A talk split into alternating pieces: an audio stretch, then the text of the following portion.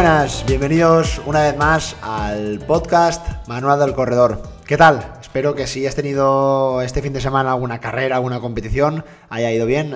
ha sido, un, la verdad, un fin de semana muy intenso de, carreras, tanto de por montaña como carreras de, asfalto. Bueno, sobre todo las carreras eh, más multitudinarias, así que se me, ocurren son la, la MIM, ¿no? CSP de Peñagolosa Trails y por supuesto ese maratón eh, que se celebró en Madrid, que como sabéis yo estuve participando en la media maratón, esos 21 kilómetros por las calles de, Madrid y bueno, pues eh, la verdad es que muy contento, muy satisfecho por, eh, por varias razones.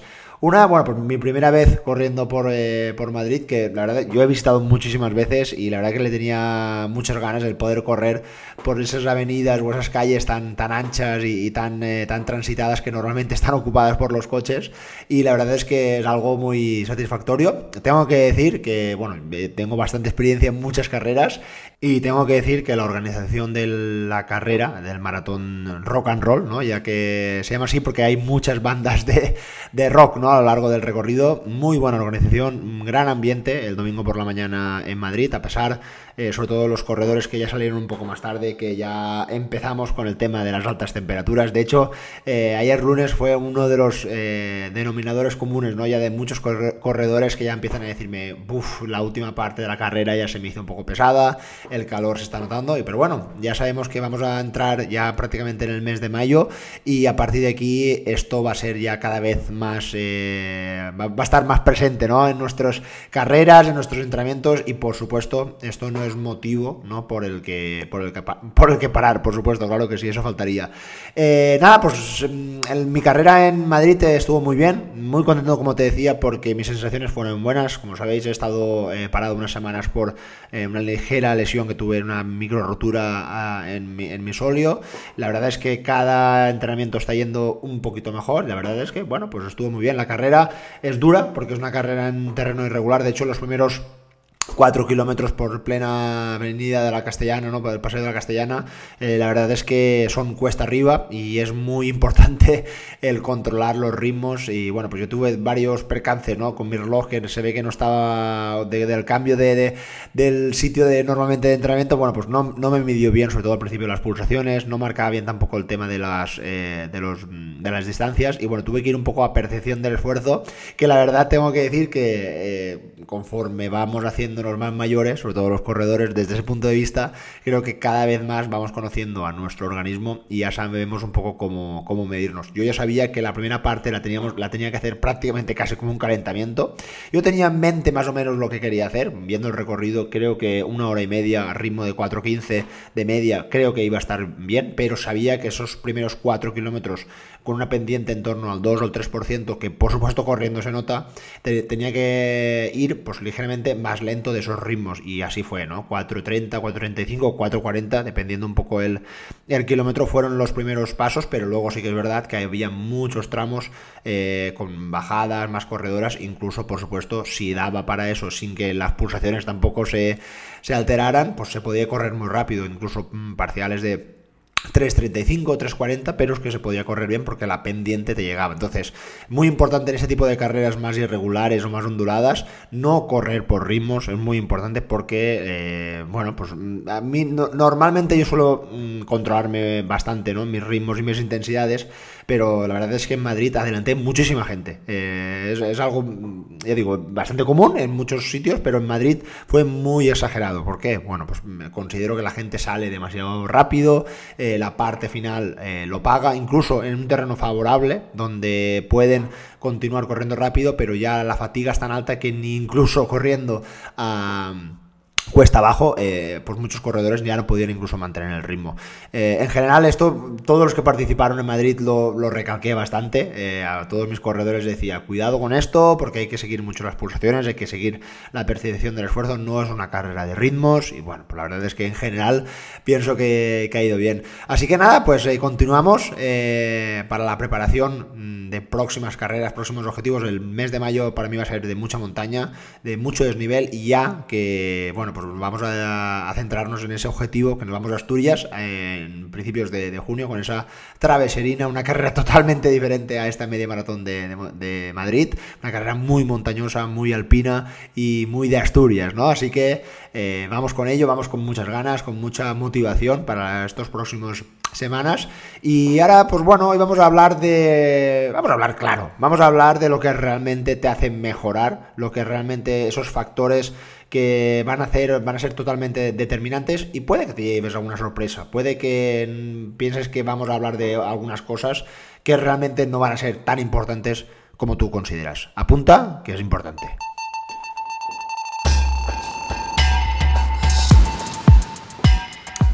Conocer dónde está el umbral del lactato, mm, saber dónde está tu FTP, mm, hacer entrenos, por ejemplo, con ayunos de 12 a 16 horas. Eh, comprarte esas últimas zapatillas de carbono que van muy bien para tu rendimiento, tanto en entrenamientos intensos como en carreras. O hacer una tirada larga intentando llegando a esos 100 gramos de hidratos de carbono por hora. Bueno, pues son algunas eh, de las últimas tendencias que podemos observar en la preparación de los deportistas de resistencia, en este caso mm, corredores, pero bueno, también podríamos darlo por válido para muchos eh, ciclistas u otros deportes ¿no? de resistencia. Está bien conocerlas, mm, en algunos episodios hemos hablado de estos eh, parámetros más técnicos, pero yo creo que tenemos que centrarnos, mm, no debemos de olvidar, mejor dicho, aspectos que yo considero de mayor importancia, que tienen mayor sentido común y que esto, sin ninguna duda, te, lo digo así claro, pueden hacer mejorar eh, tu rendimiento. A veces te, te estás centrando mm, básicamente en la punta del iceberg, que estás centrado en ese gel que suele tomar eh, la élite, estás pensando en ese material novedoso que va a hacer que le puedas limar 2, 3, 4 segundos a, tu mejor 10K, pero nos dejamos a veces llevar por tendencias y realmente no, no prestamos ¿no? suficiente atención a aspectos totalmente fundamentales. Yo he anotado varios, algunos puntos que creo que debes de tener en cuenta y de que debes de reflexionar, ¿no? Y a mí me gusta mucho esa palabra, ¿no? Reflexionar y pensar cómo lo hacemos para intentar mejorar, ¿no? Dentro de nuestras capacidades de cada uno. Y justamente la primera es la individualización del entrenamiento. Mm, la he nombrado muchas veces aquí en el podcast, pero es que la individualización del entrenamiento, vamos, puede ayudarte a alcanzar tus objetivos de una forma más eficiente, de una forma más eficaz. Muchas veces las personas se frustran al no lograr los resultados que desean. Pero esto mm, puede justamente deberse a que su plan de entrenamiento no está adaptado a sus necesidades reales. Para empezar, es importante comprender que cada persona tiene sus propias limitaciones. Por ejemplo, sus horarios, eh, los diferentes objetivos, eh, la familia, sus hobbies. yo siempre digo que cada persona que entreno va a ser totalmente diferente. Cada persona tiene un plan de entrenamiento porque sus características personales, su individualización, va a ser totalmente individualizada, nunca mejor dicho. Por tanto, es esencial crear un plan de entrenamiento que se adapte a ti, a ti personalmente. Y esto te permitirá trabajar de una forma más efectiva y de una forma mucho más constante. La clave para adaptar el plan de entrenamiento es mm, realmente hablar contigo mismo y conocer tus necesidades reales. Si eres una persona ocupada que trabaja a tiempo completo, pues es posible que no tengas mucho tiempo para hacer ejercicio. En este caso, eh, sería mejor crear un plan de entrenamiento más reducido, más corto, eh, y quizás un poco más intenso, ¿no? Que se ajuste a tus horarios. Pues por ejemplo, en este caso sería más interesante pensar en un objetivo más eh, de una distancia más corta, donde no tuvieras, por ejemplo, que entrenar más de 3-4 horas a la semana. Mm, esto totalmente, sería totalmente inviable si eh, estuvieras pensando, por ejemplo, en correr una carrera de montaña de larga duración donde estuvieras 7, 8 o 9 horas corriendo, por ejemplo, un maratón eh, por montaña. Entendemos que esto va a ser mm, difícil, se puede hacer, pero vamos a entender, vamos a ser realistas, por eso decía de lo de ser individualizado, que igual no es la carrera que estaba preparada para ti. Puede que en el futuro sí, pero si ahora mismo mm, estás muy liado con el trabajo, tienes muchas obligaciones y no puedes, oye, es importante entender que tienes que hacerlo de la forma más individualizada y repito otra vez más, ese plan adaptado a ti. De hecho, otra palabra que debería estar ligada a esta individualización del entrenamiento es eh, la de crear una buena adherencia ¿no? a ese plan. Es decir, hasta que el plan sea mm, realmente lo suficientemente atractivo y motivador para algo muy importante, para que lo sigas a largo plazo. Mm, aquí muchas veces en este episodio, en estos episodios, he dicho que realmente mm, el objetivo que nos deberíamos de plantear la gran mayoría de todos nosotros es correr a, largo plazo, a correr por muchos años. Y ese debería de ser nuestra gran recompensa. Yo, personalmente, es mi objetivo, es mi objetivo, eh, como te he dicho muchas veces, a mí correr me encanta, me apasiona, como muchos de vosotros, pero yo quiero que sea para mucho tiempo, que me motive, que no me lesione, que sea algo que me, que me atraiga esos objetivos. Entonces, intento darle el máximo sentido. Mm, a día de hoy, mm, a mí, por ejemplo, alguna vez en mi vida me gustaría correr el Ultra Trail del Mont Blanc, porque es, pienso que es la carrera por montaña más atractiva, más, eh, más motivante, ¿no? Que puede que muchos de nosotros tengamos, pero yo tengo que ser claro ahora mismo. No tengo el tiempo, mm, posiblemente no tengo la capacidad física para afrontarlo. Entonces mm, voy a, continuar con ese plan de entrenamiento que me consiga llevar a unas carreras, pues vamos a decir, de unas distancias más cortas y puede que en el futuro, y esto creo que yo lo tengo muy claro, puede que si tenga más tiempo, si tenga más ganas, me embauque en hacer ese tipo de objetivos. Pero puede que no, porque ahora mismo yo pienso cómo afrontar esta temporada en este 2023. El 2024 ya será totalmente diferente, pero entonces es muy importante que tengas esa mentalidad mm, positiva, esa mentalidad motivada, que no te desanimes si ves que otros corredores de tu entorno pues hacen objetivos más grandes, objetivos más ambiciosos y a ti generalmente te, da algo de envidia, pero tener la capacidad de tú mismo gestionar, dirigir tus objetivos, esto es totalmente clave, que no te dejes, por supuesto, embaucar por lo que hagan otros, eh, otros corredores. Así que tú ya sabes, tú tienes tus limitaciones, tus horarios y tus objetivos siempre van a ser diferentes al resto. Así que siempre adapta el plan de ti hacia tu persona. Vamos con la siguiente mm, premisa, vamos con la siguiente palabra, mm, que para mí, personalmente, te voy a decir que es la palabra que más nos va a hacer mejorar a lo largo del tiempo. Mm, esto de correr, ya te digo yo, que no tiene secretos, no tiene ningún atajo. Esto de correr realmente es repetir, repetir y volver a repetir. Estoy hablando de la constancia.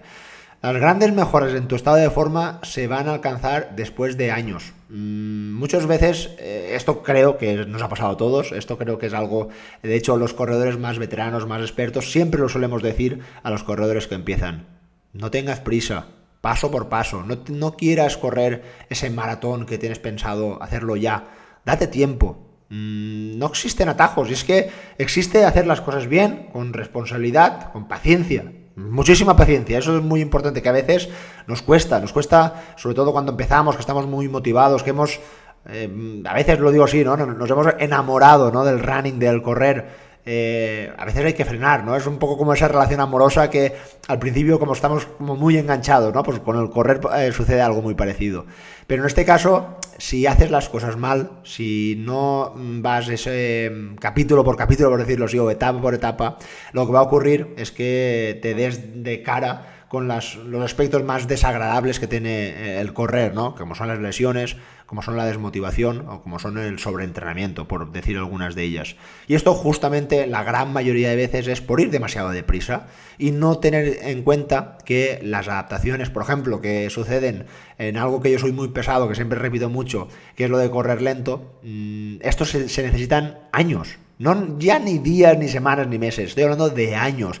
Yo mismo lo, lo, veo, lo observo en mi cuerpo, en mi organismo, en la recuperación, en cómo acabo después de, cada carrera, de cada esfuerzo, de cada entrenamiento. Eh, tengo tan adaptado esa forma de entrenar, esa capacidad aeróbica, en, en, mi caso la tengo bastante dominada, pero te aseguro que no ha sido un camino fácil.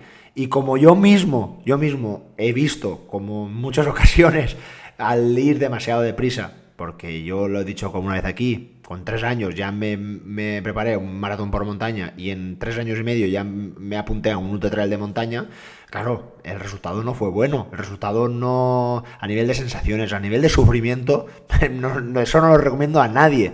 Por eso mm, siempre intento a mis corredores transmitirle esa paciencia, que ves paso por paso, no tengas prisa, que esto es cuestión de años, que por supuesto tienes la capacidad para lograr, para algún día, que creo, yo lo he dicho muchas veces, creo que cualquier persona si tiene o sueña, por ejemplo, en completar un maratón, que es una distancia súper bonita, es una, distancia que creo que cualquier corredor debería experimentarla y vivirla, ¿no? Por lo menos alguna vez en su trayectoria como corredor, si quiere, por supuesto. Eh, pero esto se necesita de tiempo, se necesita de constancia. Y esto es algo que creo que debemos de plantear siempre en nuestra, nuestros entrenamientos, no tener prisa. Otra palabra que creo que también es muy importante, pero esta quizás mm, nos cueste a todos, a mí mismo también, y creo que en, en, este caso el papel de los entrenadores es fundamental, es la palabra prevención, la de prevenir, ¿no? Y justamente aquí creo que el entrenamiento de fuerza va a ser uno de los encargados de aguantar todas esas zancadas en tus carreras, en tus carreras, ¿no? Para alejarte, por supuesto, de las lesiones y aproximarte a esa economía de, carrera. Mira, justamente ayer estaba hablando con algunos corredores míos que hicieron ese medio maratón de, de, Madrid o el maratón, y justamente el maratón de Madrid acaba con esos 5 o 6 kilómetros mm, cuesta arriba. Y me decía un corredor, eh, justo aquí, en este momento, he notado el poder de la fuerza. Porque yo notaba como estaba cansado, estaba fatigado y en otras ocasiones eh, no podía soportar ese, esa fatiga. Y me, vamos, tenía que disminuir muchísimo el, ritmo. Claro, esto no es cuestión de tomarse ese gel que te han recomendado porque la élite se lo toma. O que muchas veces, es que no me he tomado sales, es que ha hecho mucha calor, es que es que no que no has hecho ese entrenamiento de prevención que se hace los meses previos a la carrera. El día de la carrera mm, es como el examen, todo lo que hayas hecho va a salir a la luz. Todo ese trabajo de prevención, todo ese entrenamiento de fuerza que hayas eh, realmente mejorado, esa masa muscular, por decirlo así, esa masa, esas articulaciones, esos tendones para poder soportar una zancada detrás de la otra, va a ser un trabajo fantástico para que pueda soportar esa carrera. No se va a ver mm, posiblemente una técnica más elegante, no vas a ver que, por ejemplo, posiblemente también habría que decirlo, los ritmos al inicio vayas a ver que vayan a mejorar muchísimo, pero sí que vas a notar que vas a poder soportar ese ritmo que normalmente es el que sueles, mm, sueles hacer en competiciones, pero como que lo vas a poder continuar un poco más. Vas a notar como también algunos corredores me decían, ostras, es que a mí no me gusta mucho la fuerza, te lo tengo que decir. Pero es que desde que hago ese entrenamiento de fuerza, mm, no me he lesionado. Es que llevo ya tres años y no me he lesionado. Y antes era, vamos, carne de fisio, que digo, ¿no? Siempre estaba con el fisio porque siempre estaba lesionado, siempre estaba dolorido. Y, ostras, es que la verdad es que es interesante, ¿no?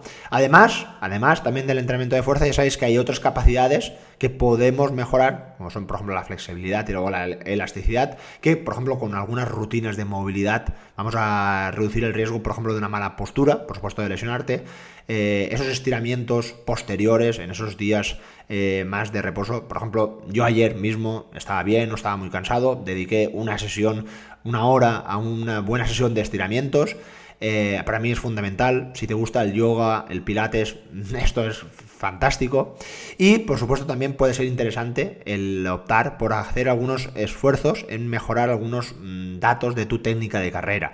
Esto va a ser un poco más complejo, ya sabéis que esto es cuestión de observar, cuestión de mejorar, pero igual, por ejemplo, eh, el tener la capacidad de observar, por ejemplo, el movimiento de los brazos, de que no estén, por ejemplo, tan separados, intentar que estén un poco más cercanos al cuerpo, no abrirlos tampoco, intentar o ser mm, capaz, ¿no? De más o menos cada uno en sus capacidades de levantar un poquito más la rodilla con esos eh, eh, objetivos, o esos entrenamientos, mejor dicho. O por ejemplo en la montaña, eh, como el otro día que colgué un vídeo en, redes sociales, ¿no? Para intentar ganar ese, esa confianza, esa seguridad en las bajadas. Pues son aspectos en la técnica de carrera que esto mm, nos va a ayudar a prevenir esa fatiga, a prevenir esas lesiones y mm, así, claro, te lo digo, una carrera Mm, o por decirlo así, una trayectoria donde estemos frenados por las lesiones, esto se nos va a ver truncado. Y así que mm, una lesión, sobre todo, sobre todo, es que impide tu mejora, impide tu rendimiento, impide mejorar tu rendimiento. Así que todo ese trabajo de prevención, ese trabajo más sucio, ¿no? Que no se ve, eh, que normalmente no es tan bonito, no es tan eh, instagrameable, ¿no? Esa palabra que, muchas veces utilizamos pues, cuando hacemos una carrera, que nos gusta mostrar eh, esos entrenamientos tan bonitos, pues ese entrenamiento de fuerza, ese entrenamiento de estiramientos, pues no suele, no suele ser tan bonito, ¿no? Pero por eso le llamo ese entrenamiento más sucio, pero un trabajo muy efectivo que por supuesto también lo debes de, lograr. El cuarto, la cuarta palabra, que por supuesto, mm, creo que también la he nombrado muchas veces aquí, es el descanso.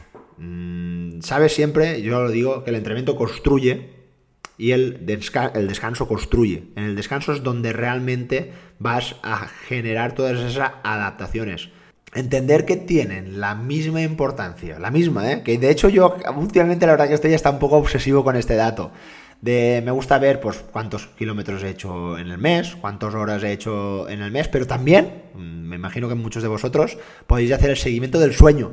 Pues a mí me gusta, a mí me gusta. Hablando un poco del sueño, también tengo que deciros que en la carrera de Madrid del otro día, pues justamente y precisamente, pues no tuve, no pude controlar este valor.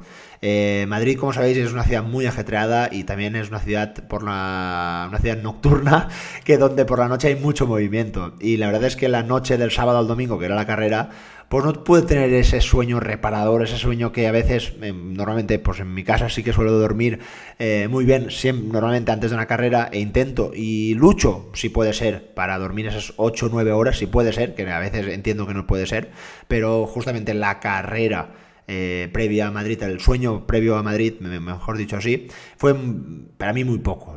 Creo que tan solo pude dormir seis horas y tampoco fueron unas seis horas de calidad, porque muchas interrupciones por el continuo ruido que se oía en, el, en la calle, a veces pues, simplemente dormir en, eh, en, el hotel donde no estás en tu cama. Y la verdad es que me imagino que eso se lo ha pasado a muchos de vosotros, el saber, ¿no? el, el entender que mañana tengo carrera, mañana tengo que estar al 100% y no me puedo permitir estar despierto y quiero dormir. Y esto creo que incluso nos pone más nerviosos, ¿no? Pero bueno, eh, entiendo que este, este parámetro justamente a veces no se puede eh, controlar, pero lo que sí que se puede controlar, por ejemplo, es que yo el sábado por la noche, que había mucha vida en Madrid, había mucha, eh, mucho ocio, no hubiera sido positivo irme por ahí a tomarme unas cañas a las 11 de la noche. Pues lo que sí que puedo intentar provocar es pronto. De hecho, a las ocho y media, el equipo, los amigos que fuimos a correr, ya estábamos sentados en la cena para intentar que a las 10 estar todos en el hotel ya y estar ya, si pudiera ser, con ese protocolo para descansar lo máximo para mm, pues tener esa, esa, mejor versión.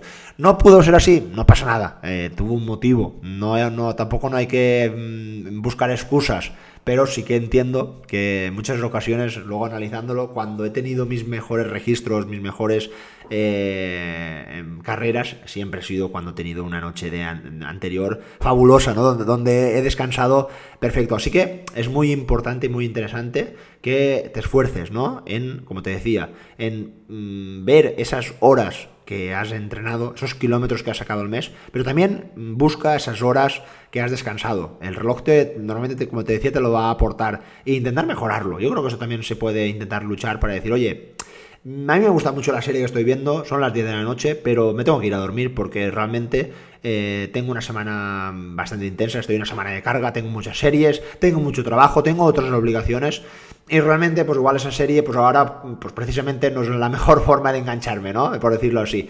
Esos son de ese tipo de detalles que nos pueden hacer mm, mejorar, ¿no? En el descanso. De hecho, el descanso va a ser también, va a tener un poder notorio, justamente en ocasiones donde tenemos nuestro plan de entrenamiento totalmente cuadriculado, donde lo tenemos todo planteado, ¿no? Para sacar nuestra mejor versión, pero a veces, por un día estresante, por una enfermedad, por una discusión, por, otra razón, ¿no? No estamos en nuestro mejor día, estamos cansados, estamos fatigados y puede que hoy mm, no, es, no sea la mejor idea salir a entrenar. Que no te quepa la, mejor, la menor duda de que quedarte ese día en casa descansando o haciendo una actividad más suave, como por ejemplo correr 20, 30 minutos suaves, hacer un poquito de bicicleta, hacer algunos estiramientos y para casa. Oye, que no pasa nada, que hoy me tocaban series, pero no puedo, hoy no tengo, mi cuerpo me está diciendo que no, que hoy no, es día de apretarme, hoy es día de descansar. Entiende que esto va a ser muy satisfactorio para tu, para tu organismo. No confundirlo con no tengo ganas, es que hoy hace viento, es que hoy hace calor, ¿no? Que lo vamos a tener ahora. No estoy hablando de lo mismo. Estoy hablando de que realmente te estás cansado. Hay que, hay que ser sincero con uno mismo, ¿eh? No estoy hablando de, tonterías, por supuesto. Que a veces muchos de nosotros buscamos excusas donde no, no nos hay. Pero si realmente mm, estás cansado de, la semana, si realmente eh, aún estás muy cansado de esa última carrera, que no te quepa duda de que lo mejor que puedes hacer es descansar. Quedarte con las ganas de participar en una nueva carrera porque consideras que tienes que recuperar de ese último esfuerzo, te vas a dar cuenta que esto va muy, está muy ligado con lo que estábamos hablando antes de la constancia y de correr a lo largo del tiempo, que esto va a ser eh, bueno, que esto va a ser positivo.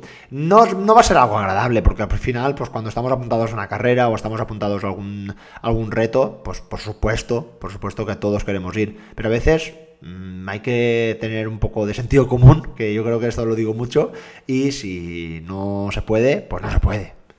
Así que igual te has sorprendido de este episodio, donde igual creías que te iba a dar algunos tips o algunos consejos sobre ese último entrenamiento donde podíamos sacar ese máximo rendimiento, o para saber ese valor del BAM o de la FTP, o saber ese umbral del lactato, que por supuesto, mm, ya te lo digo ya, en corredores de alto rendimiento son valores totalmente entendibles y que se tienen que estudiar se tienen que valorar pero yo muchas veces cuando intento transmitir esto a mis corredores es que a veces el entrenamiento es simple, no tiene mucho misterio, pero a veces nos liamos, nos metemos eh, en sitios, en terreno em, embarrado, ¿no? En terreno impracticable porque queremos. Y que te, que te quede claro, tu mejora no va a estar tan relacionado con lo exigente que te pongas en cada entrenamiento.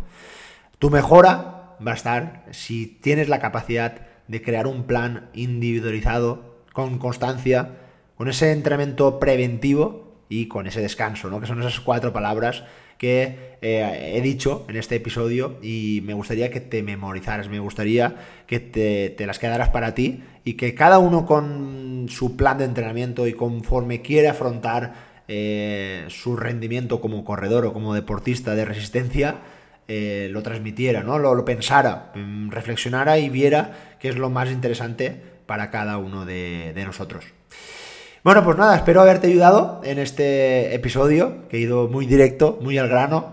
La semana que viene estamos en mayo y esto quiere decir que vamos con un nuevo programa, un nuevo episodio de preguntas y respuestas. Ya tengo muchas preguntas, la verdad que este mes de, abril he recibido muchas preguntas, pero bueno, mm, yo eh, las tengo en lista de espera, intento siempre responder a todas porque a veces mm, recibo algunas como que pienso que ya, que ya las he comentado, las he repetido pero entiendo que a veces no han quedado esos conceptos claros y yo lo repito, que no pasa nada, que quede claro que hay que remarcarlo y hay que repetirlo las veces que hagan falta para que quede todo clarísimo.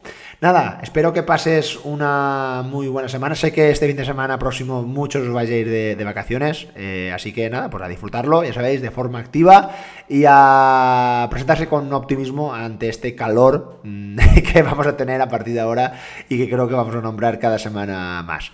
Un fuerte abrazo y nos vemos la próxima semana. Adiós.